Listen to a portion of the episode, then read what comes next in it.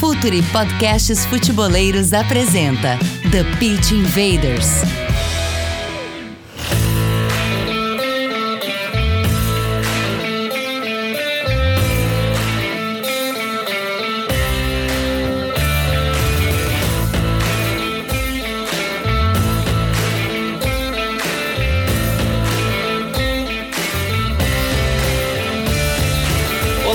Futeboleiros, olá futeboleiras. Futre apresenta The Pitch Invaders episódio 219. Estamos no ar para mais uma invasão futeboleira e desta vez para falar sobre o projeto do Atlético Paranaense, a escolha de Antônio Oliveira e como joga o Furacão, que é uma das melhores equipes do Campeonato Brasileiro na temporada de 2021. Por isso é hora direto e imediato da conexão com os nossos convidados de hoje. Colunista da casa, ele que provavelmente, quando a gente está gravando esse episódio, já está preparando algo se Lionel Messi fechar com o Manchester City, aparentemente não é a certeza, mas, de fato, Lucas Filos, tudo bem, Filos? Bom te ter aqui em mais um TPI. Fala, Gabriel, tudo bem? É um prazer estar aqui com vocês. Boa tarde para André também para todo mundo que está nos acompanhando. Um prazer estar de novo aqui no TPI, né? Já participei algumas vezes e é sempre muito bom também fazer essa ponte aí da da Inglaterra para Curitiba, né, para falar sobre o Atlético. É, a ponte aérea Inglaterra-Curitiba é boa aí pro Lucas Filos. Outro parceiro nosso, já participou de outros podcasts da casa, André Ribas, colega jornalista da Rádio Banda B, lá do Paraná. André, sempre um prazer também te ter aqui no TPI. Fala, Gabriel, um grande abraço ao Filos também, parceirão aí. E que ponte, né? Inglaterra-Curitiba é uma ponte bem boa de, de se fazer. E, pô, a honra é toda minha. Como você disse, já participei de alguns pod, podcasts da casa e meu primeiro TPI, então tô bem feliz, acompanhei esse projeto crescer bastante. Tô bem feliz com essa oportunidade e a gente falar um pouquinho mais do projeto do Atlético. Então, futeboleiros e futeboleiras, vamos invadir um pouco mais a mente de Antônio Oliveira e esse trabalho no Atlético Paranaense. Está no ar o The Pitch Invaders, podcast semanal do projeto Futuri. Cultura, análise e informação, com a profundidade que o futeboleiro merece.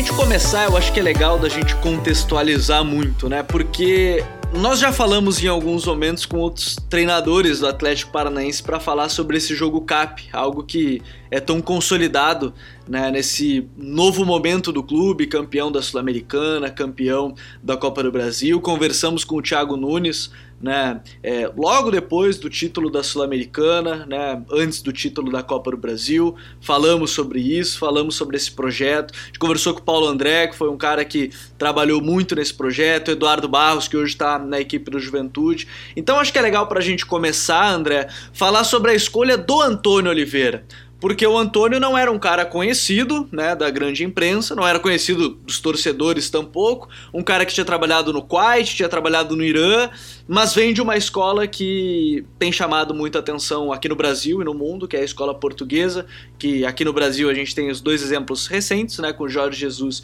e com Abel Ferreira, mas é legal da gente entender a escolha do Antônio, porque o Antônio ele chegou vindo de ligas menores, mas isso não impediu ele estar tá fazendo um trabalho que hoje é muito bom, já é observado por todo mundo, obviamente, nesse momento, né? Todas as grandes equipes já estão de olho, ficam de olho, sempre monitoram essa situação, porque o Atlético hoje está entre os seis primeiros colocados do Campeonato Brasileiro. Então, para a gente entender um pouco mais, como é que foi feita essa escolha do Antônio, André? Olha, Gabriel, é, o Filos também pode dizer aqui, foi uma escolha meio que no acaso.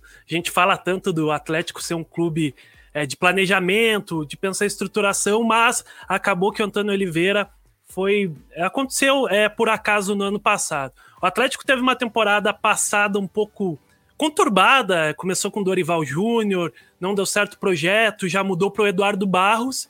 E assim que demitiu o Eduardo Barros, teve a volta do Paulo Autuori, bem nesse período, né? Um pouquinho antes da demissão.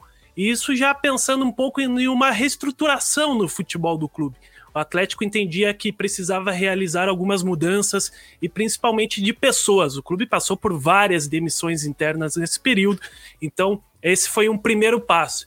E nessa demissão do Barros também foi embora é, um auxiliar da casa, o Rogério Correia, e o Atlético viu é, uma possibilidade de trazer o Antônio Oliveira como auxiliar naquele período. Ele tinha trabalhado recentemente com o, o Gesualdo no Santos, então ele tinha estava no Brasil, né? Tinha tido um trabalho recente e o Atlético viu então uma oportunidade para consolidar essa comissão técnica do Paulo Autuori. Mas vamos explicando com calma, porque é um assunto bastante confuso até o começo desse ano. O Paulo Autuori veio para ser uma espécie de diretor esportivo, é, ser o responsável por gerir o futebol do Atlético é, em campo, né? Não tanto a parte de contratações. E daí ele seria uma espécie de comandante ali de um treinador, é, um avaliador do treinador, um supervisor. Só que como o Atlético mandou embora Eduardo Barros em outubro de 2020, o Autori meio que foi um tapa-buraco naquele período. Então ele foi o técnico do Atlético até o término do, do brasileiro. E o, Antônio, e o Antônio Oliveira já foi o auxiliar dele, já esteve tomando as decisões, comandando alguns treinos ali no banco de reservas. E durante esse período, o Atlético tentou buscar um treinador. O Atlético foi em busca de um nome. Tentou até mesmo o Roger Machado, um técnico conhecido do futebol brasileiro, foi um dos nomes cotados pelo Atlético. E o Atlético, dentro disso, tem sua filosofia fazer algumas entrevista, entrevistas, né? Entender se o treinador se encaixa no seu perfil, buscou no futebol americano, mas no futebol sul-americano, mas encontrou dificuldades para acertar esse nome. Esse nome. Enquanto isso, Antônio Oliveira virou técnico do time de aspirantes do Atlético. Então ele foi o responsável por treinar a equipe que disputou o Campeonato Paranaense desse ano. E nesse período o Atlético não conseguiu encontrar um nome e viu que o Antônio Oliveira já estava adaptado, entendendo bem os sistemas. Foi feita uma avaliação por parte do Autori também, é, como que eram os treinos dele, como que era o dia a dia. E o Atlético decidiu, como não estava encontrando um nome, é, anunciar Antônio Oliveira como técnico do time principal. Então ele saiu do time do Aspirantes, que se não me engano ele comandou em dois jogos do Campeonato Paranaense e já foi para o comando da equipe principal. Então, foi ele veio para ser um auxiliar da, é um auxiliar técnico para ser desenvolvido pelo clube, ajudar o Autuori nessa reformulação e durante esse processo, no começo desse ano, acabou sendo a solução para comandar a equipe do Atlético a equipe principal rubro-negra. E aí, Filos, eu, eu acho que é legal essa contextualização para a gente entender um pouco mais, e eu quero citar ainda um ponto antes da gente entrar dentro de campo dessa equipe do Furacão. Eu não sei como é que é a, a tua visão sobre isso, mas quando a gente fala do Paulo Autuori, me parece que ele é muito importante nesse processo do, do Antônio ter uma pressão menor, de ter um cara ali que conhece muito bem a estrutura do clube, né, que já está há bem mais tempo nesse sentido. É, eu queria que você falasse um pouco mais sobre o Autuori em si, porque me parece que ele é um cara que é fundamental para também auxiliar nesse processo e nessa, nesse, nesse trabalho que a gente está vendo do Antônio, não exatamente dentro de campo, mas talvez mais fora dele do que dentro, Filos. Ah, eu acho um cara muito importante. Eu colocaria ele ele, inclusive, como um dos caras mais importantes da história do Atlético. Se a gente for observar que os principais anos do Atlético foram totalmente ligados com o que ele fez antes ali da chegada do Thiago Nunes também, enfim. Ele criou uma base para esses anos de ouro que o Atlético teve em 2018, em 2019, que fez o clube poder dar um salto, né, que a gente está vendo agora com mais continuidade. Então ele é um cara que é muito importante desde que a gente passou por esses momentos e agora está sendo importante também de uma forma um pouco diferente.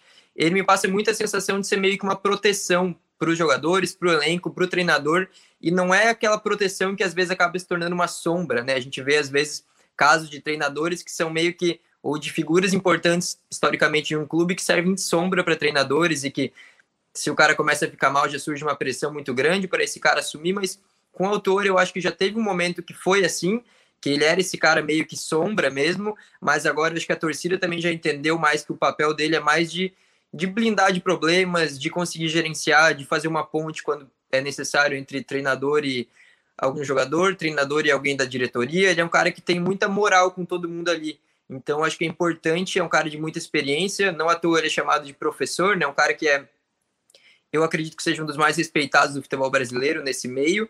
Então, eu acho que é muito importante ter um cara como ele que consegue realmente meio que caminhar por todos os setores, né? Se precisa de algo relacionado a campo, ele tem total conhecimento também. Se precisa de algo relacionado a bastidor, ele sabe. A arbitragem é um cara que, inclusive, ele leva muitos cartões, ele, assim como o Antônio, mas é, ele é um cara que tem um, um tato ali. É claro que levar cartão quer dizer que ele não está tendo tato ali na hora, mas ele, ele, ele, ele, entende, ele tem experiência nesse sentido, né? De saber lidar com cada ponto do futebol brasileiro também. Então eu acho que ele serve ali para o Antônio realmente como uma referência. E eu acho que é um cara que não dá para ser subestimado. É claro que quem comanda agora é o Antônio, é ele que a gente tem que dar mais uh, foco, né? É isso que a gente vai fazer também daqui para frente, mas o autor é um cara de importância, assim, acho que muito, muito grande para Atlético já há muitos anos, agora de uma forma diferente, mas ainda muito grande.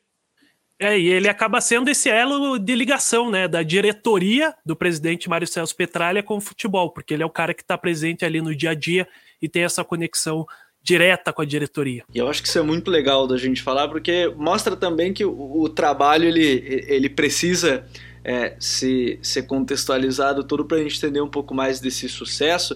Agora, entrando dentro de campo, André, a gente fala de um, de um Atlético que segue esse jogo CAP, que foi algo que foi. Eu, só não confesso que não vou lembrar o ano que foi implementado, digamos assim, essa, essa reestruturação, mas o, o Antônio ele se encaixa perfeitamente quando a gente fala do modelo de jogo dele no que era proposto desde o início pelo jogo CAP, agora falando um pouco mais dentro de campo? Acredito que sim, Gabriel. É, quando a gente fala do jogo CAP, né, foi um modelo muito instituído no tempo que o Eduardo Barros esteve cuidando dessa parte mais organizacional do Atlético, alguns anos atrás.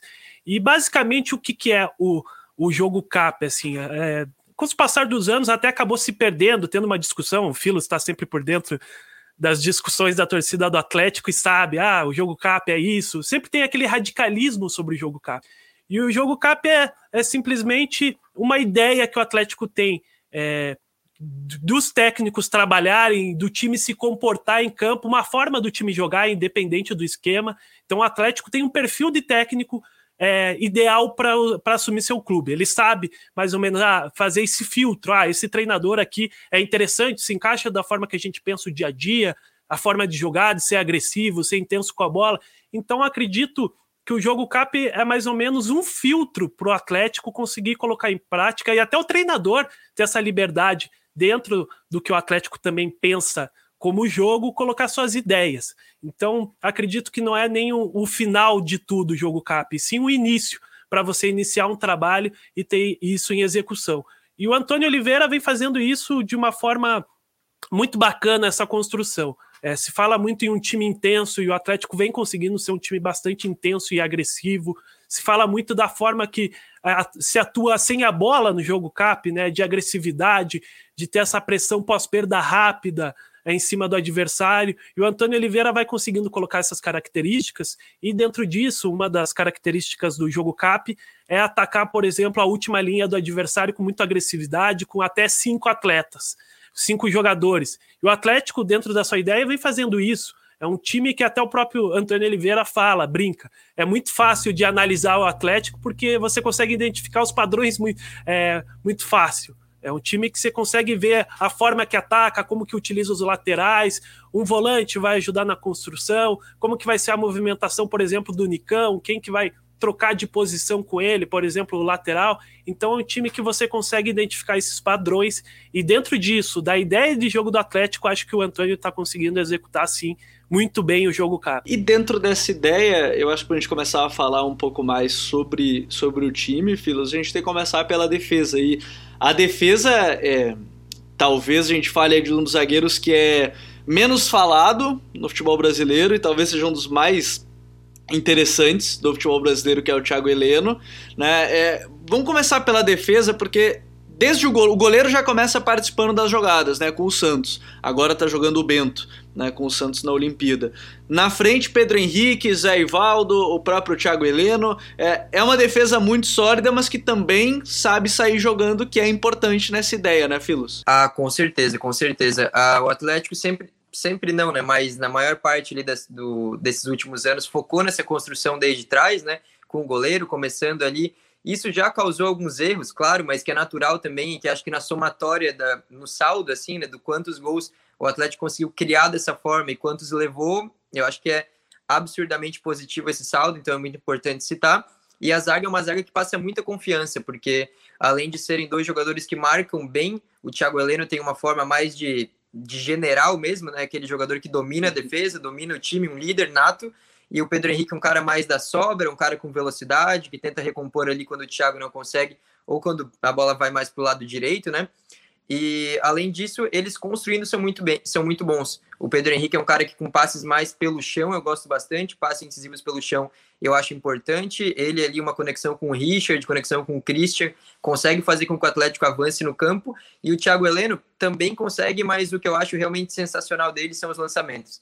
É um cara que lançando a bola tem poucos no Brasil e não consider, e considerando todas as posições, eu acho, não só o zagueiro que lançam da forma que ele lança. É um cara que na bola longa ele realmente é muito bom porque dá para ver que não é só uma questão de execução do fundamento, mas a inteligência de saber a hora de usar esse recurso, né? Porque tem zagueiro que às vezes consegue, mas que às vezes lança numa hora que o jogador está marcado, tem muita gente pressionando e a chance de ele perder a segunda bola é alta.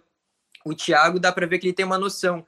Ele sabe qual é a hora de fazer essa inversão, de fazer essa bola percorrer por muitos metros do campo, porque é um lance arriscado, mas ele consegue tirar o risco e aumentar realmente a, a chance de dar certo, né? E claro, o Atlético tem um, um receptor para essas bolas, que é o Nicão, que também é um cara que dispensa comentários, os domínios dele, a forma que ele segura o adversário no corpo. Então, essa conexão para mim é talvez a mais importante do Atlético. Eu acho que é um pilar assim há muitos anos e que se o Atlético perde uma dessas coisas, perde uma forma muito importante de furar linhas do adversário, de avançar, chegar no ataque. Então, essa zaga realmente ela passa confiança defendendo. Ano passado, o Atlético foi, se não me engano, a segunda melhor defesa do campeonato, ou terceira. E nesse ano começou muito bem, nos últimos jogos levou alguns gols, mas a gente percebe que foi mais bobeira, lance individual, lance isolado, do que realmente um sistema falhando, um sistema passando é, insegurança. Não é isso. Eu acho que foi mais isolado do que realmente algo que vai ser contínuo. Então, a defesa é realmente algo muito importante para o Atlético, porque o ataque é muito bom, o ataque entrosou, o ataque está bem encaixado, mas para realmente você ter uma solidez ao longo de um campeonato, ao longo de uma temporada que tem Copa do Brasil, Sul-Americana, Brasileirão, tem até Paranaense, a gente ainda está disputando, né?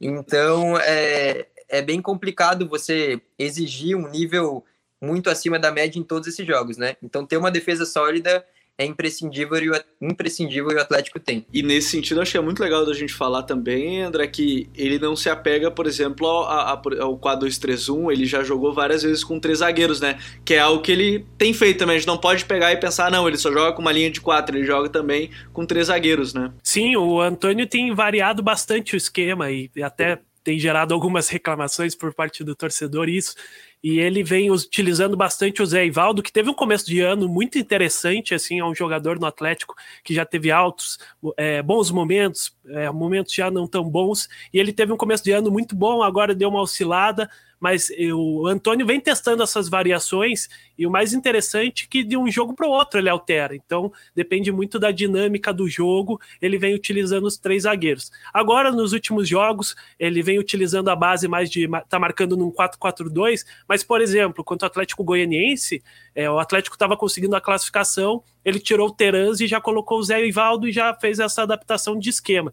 Então é um esquema que pode ser utilizado tanto no início de um jogo, essa mudança é, da forma de marcar, tanto no meio do jogo, é, como uma opção é, de conseguir ter uma zaga melhor protegida, liberar melhor o seu esquema no ataque. Então, ele tem essa adaptação também nos, nos mei durante os jogos. Então, isso é bem legal da gente notar.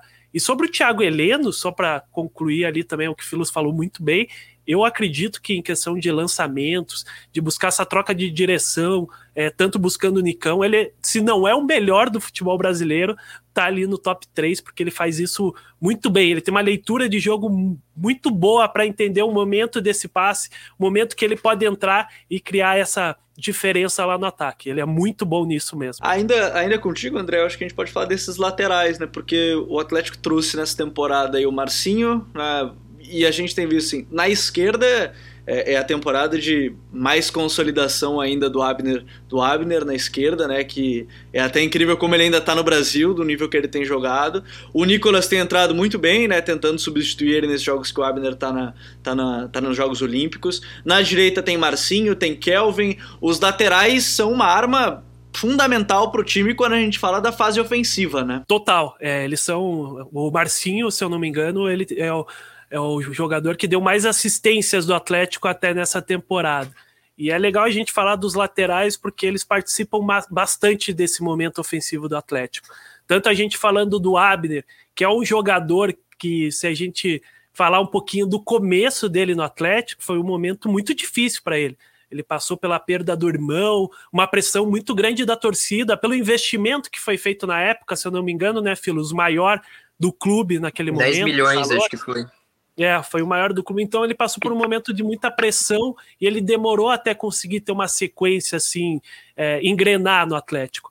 Tanto que o melhor momento, acho que dele foi no, no final do ano passado, que ele fez um campeonato assim, um segundo semestre de campeonato brasileiro num alto nível entre os melhores da posição.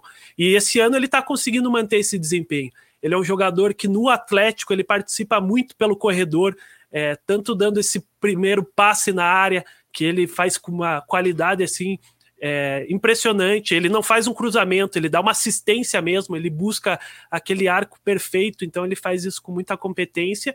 E do outro lado, você tem um Kelvin, que é um garoto também que passou por momentos conturbados no Atlético, é, desceu para jogar na base, voltou, foi um dos destaques da Copa do Brasil do Atlético, que ganhou também. Então, e esse ano ele vem conseguindo também fazer jogos competitivos, mas também o Marcinho vem tendo mais espaço no time.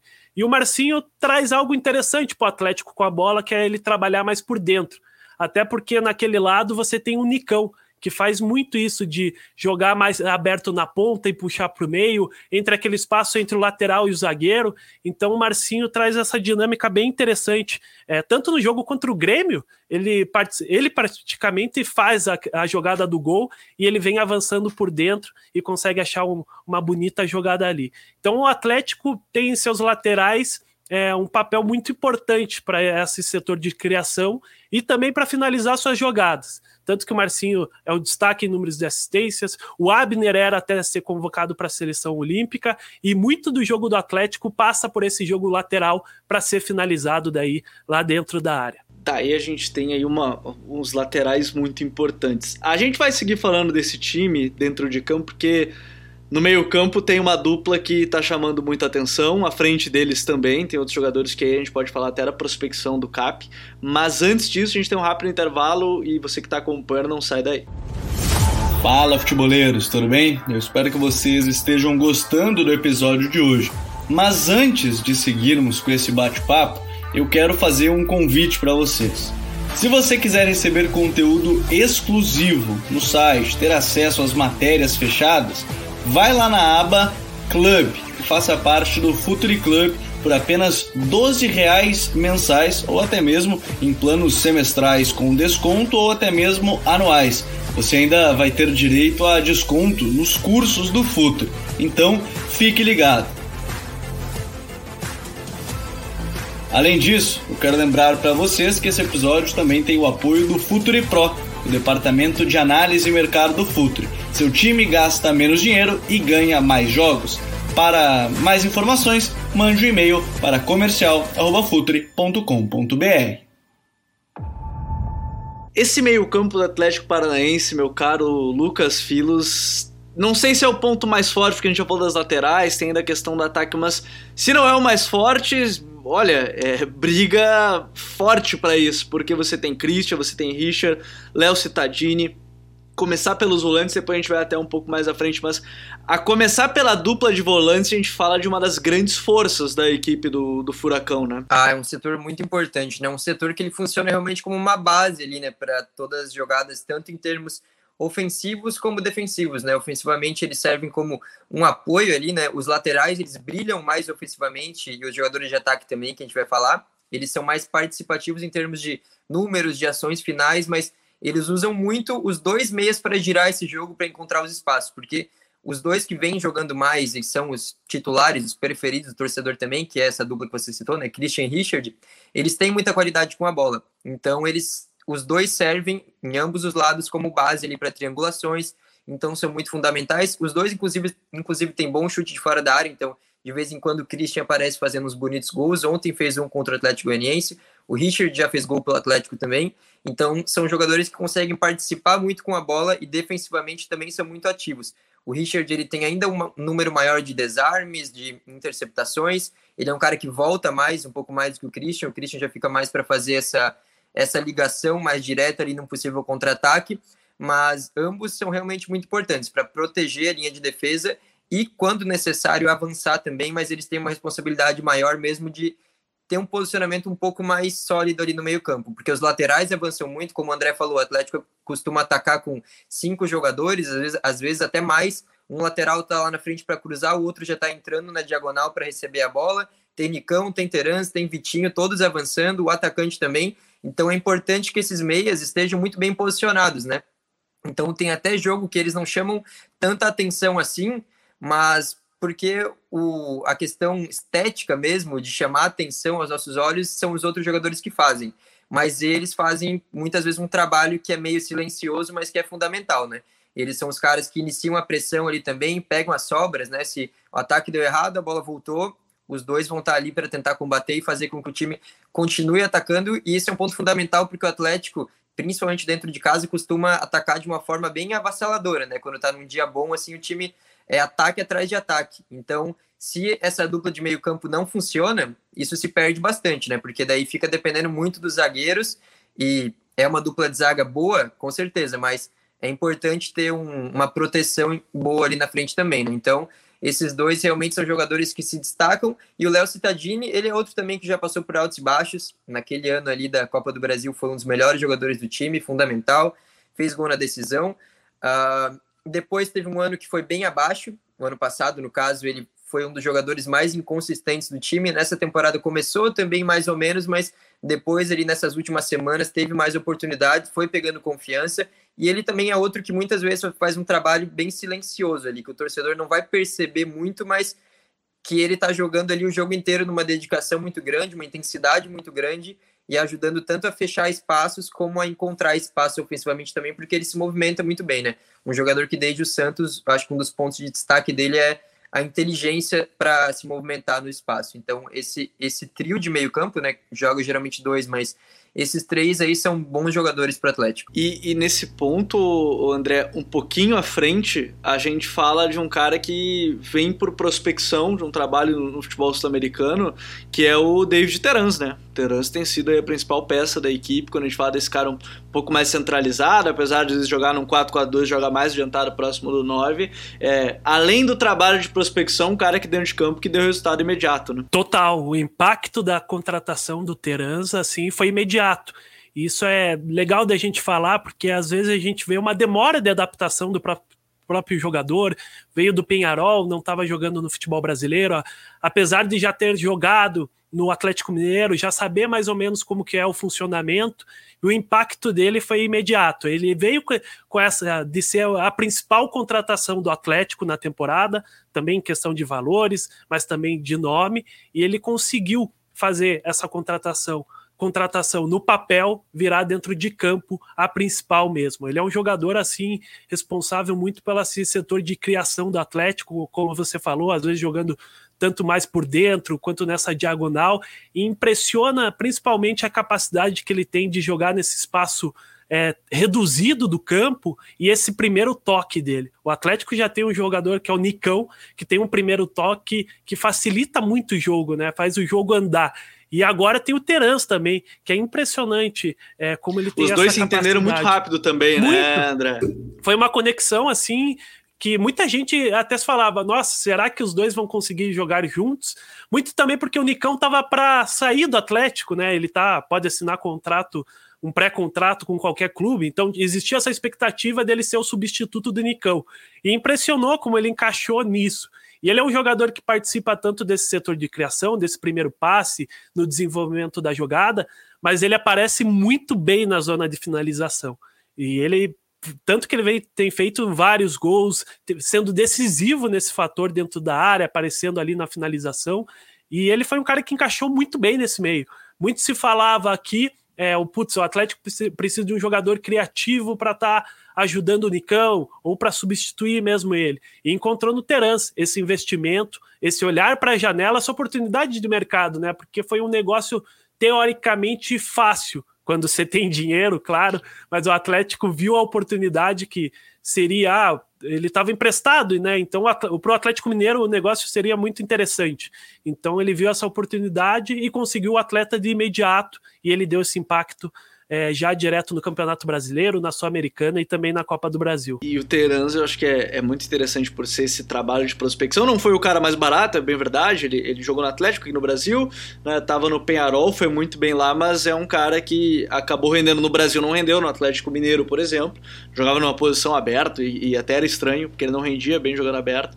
Foi, foi centralizado agora que ele tem achado o seu, o seu melhor momento. Eu sei que. É, talvez a principal peça ainda seja o Nicão, e é, é dele que a gente vai falar, inclusive porque é, é, difícil a gente separar, né, Filos, o, o, Atlético momento atual do Nicão. As duas coisas elas estão muito ligadas, né? E aí a gente já começa a falar desses pontas, desses caras pelos lados, mas começar falando do Nicão, que é difícil separar uma coisa da outra. O bom momento do Cap do momento do Nicão também. Ah, com certeza. O Nicão, para mim, se a gente pega os últimos anos, pode ser uns últimos cinco, quatro anos, ele é o jogador mais consistente do Atlético.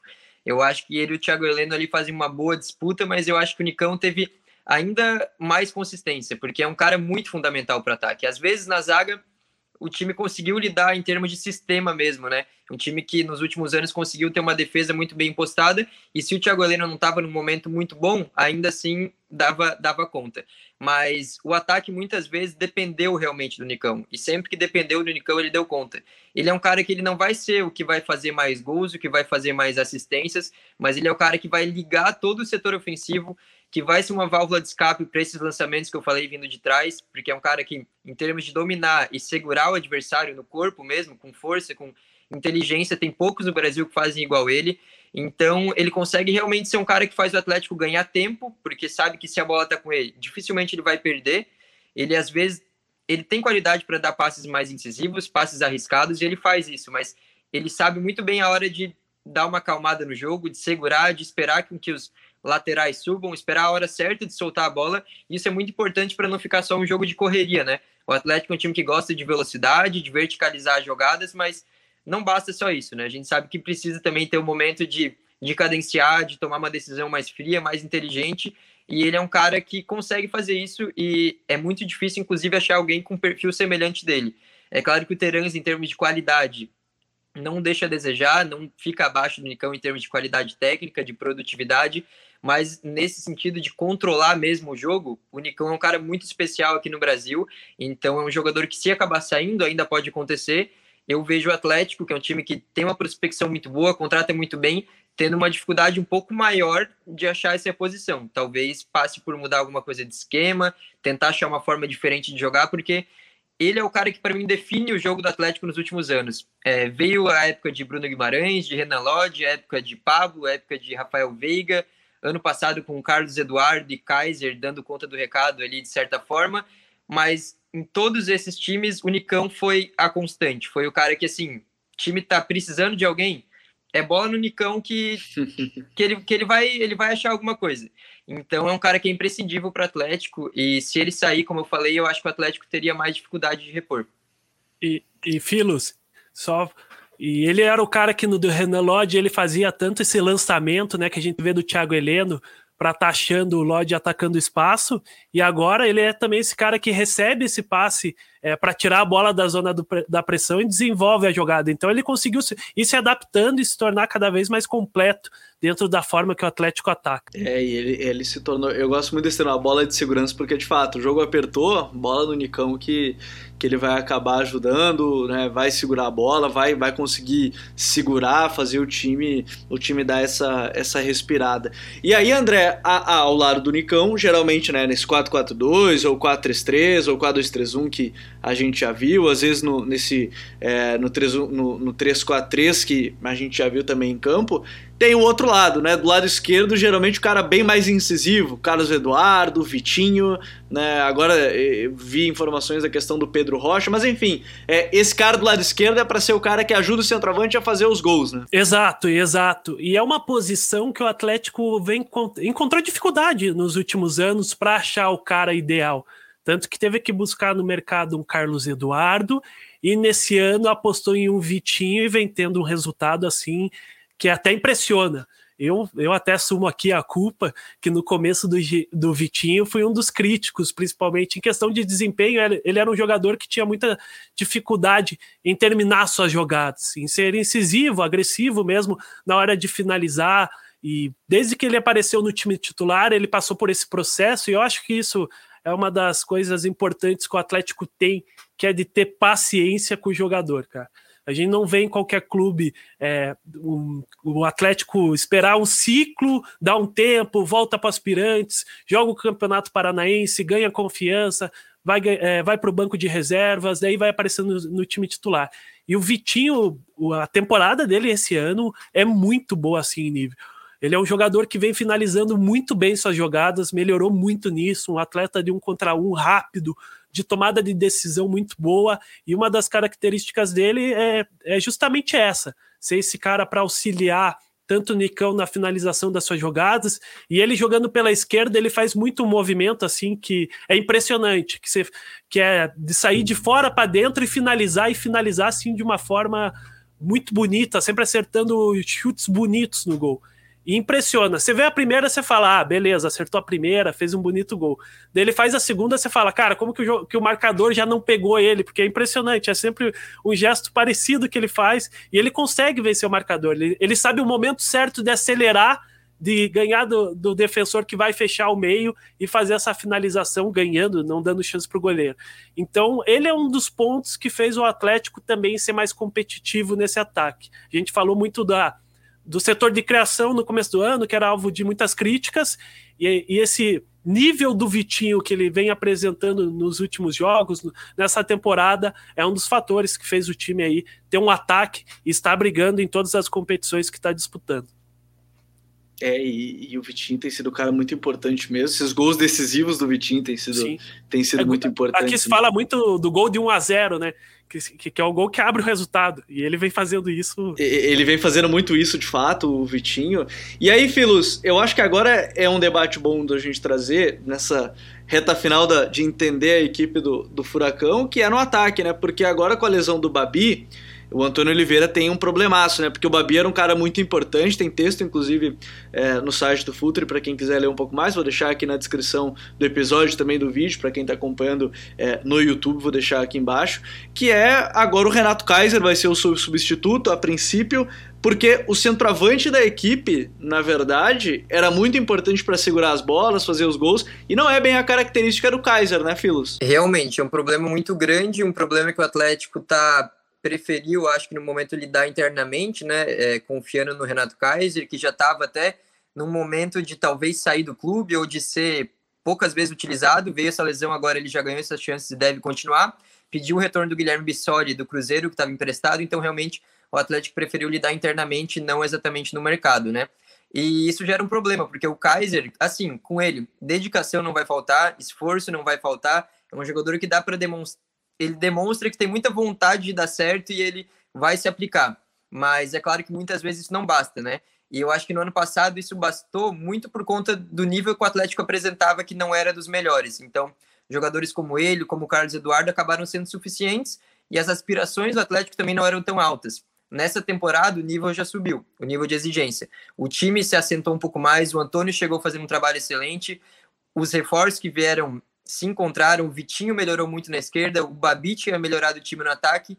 Então agora parece que o nível de um Kaiser, de um Carlos Eduardo, acaba destoando um pouco do resto do time. Então é um problema por conta disso e por conta de estilo e de encaixe, como você falou, porque o Kaiser não consegue muitas vezes segurar essa bola no ataque. A não ser que seja um espaço muito amplo, um jogo mais tranquilo para ele, aí ele consegue. Não é que ele é totalmente uh, sem qualidade para isso, né? Mas o Matheus Babi é um cara que em espaço reduzido, contra uma marcação mais apertada, ele conseguia fazer um domínio mais limpo, muito inteligente na movimentação, muito inteligente nos passes. O Babi, inclusive, ele tinha sofrido, já vinha sofrendo muitas críticas em relação às chances perdidas, mas é um cara que, em termos de o que ele fazia fora da área, poucos no Atlético fizeram. Me lembrava muito o que o Pablo fez naquele time em 2018. O Pablo era um jogador que estava conseguindo decidir dentro da área, mas o que ele oferecia para o Atlético ia muito além daquilo. Era um cara que fora da área ele, ele era muito importante. O Babi ele vem me lembrando nesse sentido. Ele até me lembrava porque o Pablo, no começo no Atlético, perdia muitos gols, assim como o Babi. E eu até já estava tendo essa sensação, pô, pode ser um caminho parecido. Mas agora com essa lesão séria, infelizmente não vai ter um prosseguimento agora, né? A gente já tem uma expectativa de próxima temporada realmente para ele. E o Kaiser é um cara que vai limitar, ao meu ver, e acho que é consenso, as possibilidades do Atlético. Eu acho que vai colocar mais pressão em termos de produtividade ali no Nicão, no Terans, no Vitinho, porque ele, assim, como eu falei, ele vai fazer alguns gols de vez em quando, ele vai se dedicar muito, mas em termos de encaixe mesmo, muda bastante. E, e de uma certa forma, é, André, ainda tem essa questão, e eu acho que a gente pode aí ampliar um pouco mais, é, para chegar a, a que ponto pode chegar o Atlético nessa temporada, porque é, está nas quartas de final da Copa do Brasil, né? Tem a Sul-Americana também, que são duas competições. A Sul-Americana, inclusive, é muito palpável, né? Se a gente parar para pensar, ainda em título, seria o bicampeonato do, do, Furacão. Tem a Copa do Brasil, Campeonato Brasileiro é o sexto colocado. Aonde é que você acha que pode chegar esse Furacão olhando agora, quando a gente está gravando dia 5 de agosto? É, você destacou bem, Gabriel. Acho que as competições mata-matas vão ganhar um destaque nessa rotina do Atlético tanto a Copa do Brasil, que o Atlético avançou de fase, quanto o Atlético Goianiense, é, como a Copa Sul-Americana, que até poderia ter um caminho mais complicado, vamos dizer assim, se o Grêmio tivesse passado de fase, né? Não pela fase que o Grêmio passa, mas por ser uma equipe como o Grêmio, com grandes jogadores, e, e o caminho do Atlético na Sul-Americana ficou muito interessante mesmo para você chegar numa final da competição em busca desse bicampeonato. Eu acredito que o Atlético vai priorizar e já e já está priorizando, né, Filos, um pouco essas competições. No próprio Campeonato Brasileiro vem realizando é, rodízios ali de jogadores, de esquema, poupando atletas. Quanto Atlético Mineiro Antes do jogo da Copa do Brasil já fez isso, poupando o Nicão, Terans, começando com alguns titulares no banco de reserva. Então acho que o Atlético vai sentindo essa sintonia também, como que vai ser no Campeonato Brasileiro, em questão de posição, é, de posição na tabela, pontuação. A ideia do Atlético vai ser ficar ali por volta de os, os seis primeiros colocados e jogar a vida dele tanto na Copa do Brasil com todas as forças quanto na Sul-Americana. Acho que vai ser o grande foco do Atlético. E a questão do atacante cria um problema para isso, né?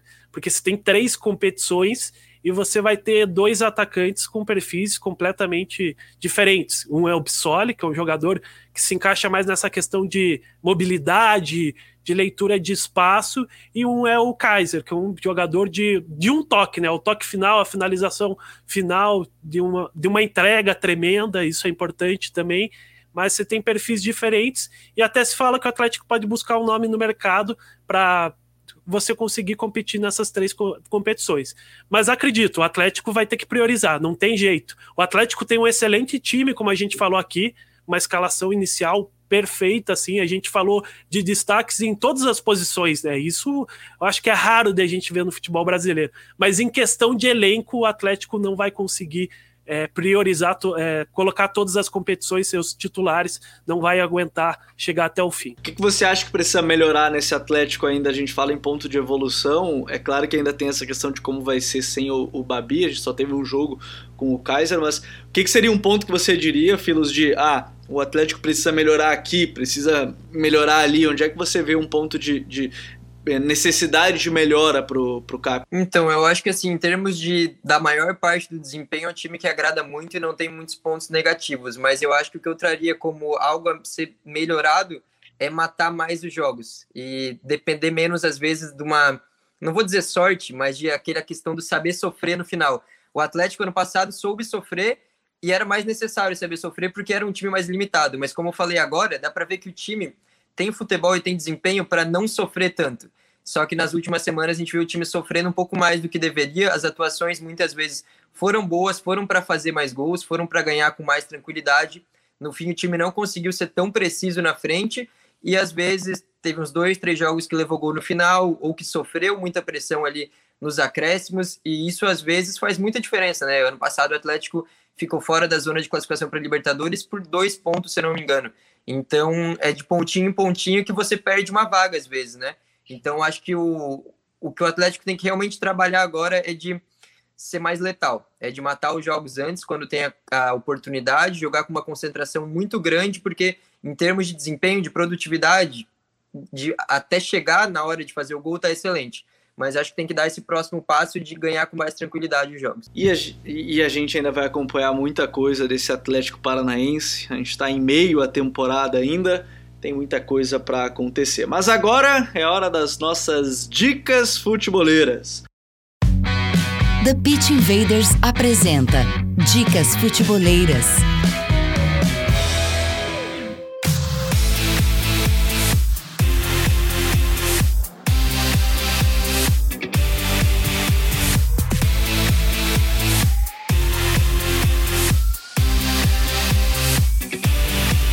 A minha dica futebolera vai ser já tradicional aqui para você acompanhar nosso canal do YouTube, que tem feito diversos conteúdos além do site, mas também no YouTube. A gente tem crescido, a gente chegou a 13 mil inscritos por lá. Então, se você está ouvindo o podcast é, pelos, pelas plataformas de streaming, né, e não aqui no YouTube, aproveita para é, se inscrever lá no canal, que são vídeos praticamente diários, né, toda segunda, terça, quinta, sexta, tirando quarta-feira de futebol e no sábado, o resto a gente sempre tem conteúdo lá com análise tática de conceitos de jogo, tudo isso vocês podem a, acompanhar é, por lá. Filus, qual é a tua dica aí para quem está ouvindo o podcast hoje? Cara, então a minha dica, eu vou dar uma dica aqui que é meio que fazendo um jabá ali pro André já, mas o trabalho que eles fazem lá na Banda B, que eu inclusive tive o prazer de participar de um dos programas dele ali recentemente falando sobre a Euro e tal, e a gente falando de futebol paranaense, acho que faz sentido destacar, né? transmitem os programas no Facebook também, né? O André pode confirmar ali depois para mim, mas que em relação a cobrir os times de Curitiba ali, os times do Paranaense, é muito bom, muitos profissionais também muito qualificados, né? Gostei bastante quando acompanhei ali e, enfim, quem quiser conhecer e sair, ficar bem informado sobre os times ali da região de Curitiba, eu recomendo pesquisar aí a Banda B e acompanhar o trabalho deles. Valeu, Filos. Um grande abraço. Valeu, tamo junto. Obrigado. Obrigado a todo mundo que acompanhou também. André, qual é a tua dica futeboleira para quem tá ouvindo o TPI dessa semana? Já que o Filos mesmo vendeu meu peixe, eu vou ter que vender ele também. Não, minha dica futeboleira eu acho que é, a gente criou, eu e dois colegas de Curitiba, a gente criou uma página chamada De Olho no Jogo, e muito em virtude pelo trabalho que vocês fazem no Futuri, então acho que passo essa dica para quem quiser acompanhar, pesquisar nas redes sociais de Olho no Jogo. A gente, a nossa ideia é olhar para o futebol paranaense é, com um olhar diferente, olhar para o jogo, discutir mesmo o que, que acontece dentro de campo, como o Futuri. Então, para quem quiser acompanhar a gente, a gente procura trazer esse debate e é bem interessante. Então, fica essa minha dica. As dicas estão todas aqui na descrição do vídeo, no site, também é, nos podcasts para você acompanhar. André, muito obrigado e até uma próxima. Valeu, Gabriel. Uma honra, honra mesmo estar participando. Um abraço para você e para o Filos e até a próxima. Muito obrigado a todos que nos acompanharam em mais um The Pitch Invaders dessa semana, falando sobre o Atlético Paranaense, Antônio Oliveira e até onde pode chegar o Furacão. Futeboleiros e futeboleiras, nós somos o Futre e temos um convite para vocês. Pense o jogo, um abraço e até a próxima. Tchau.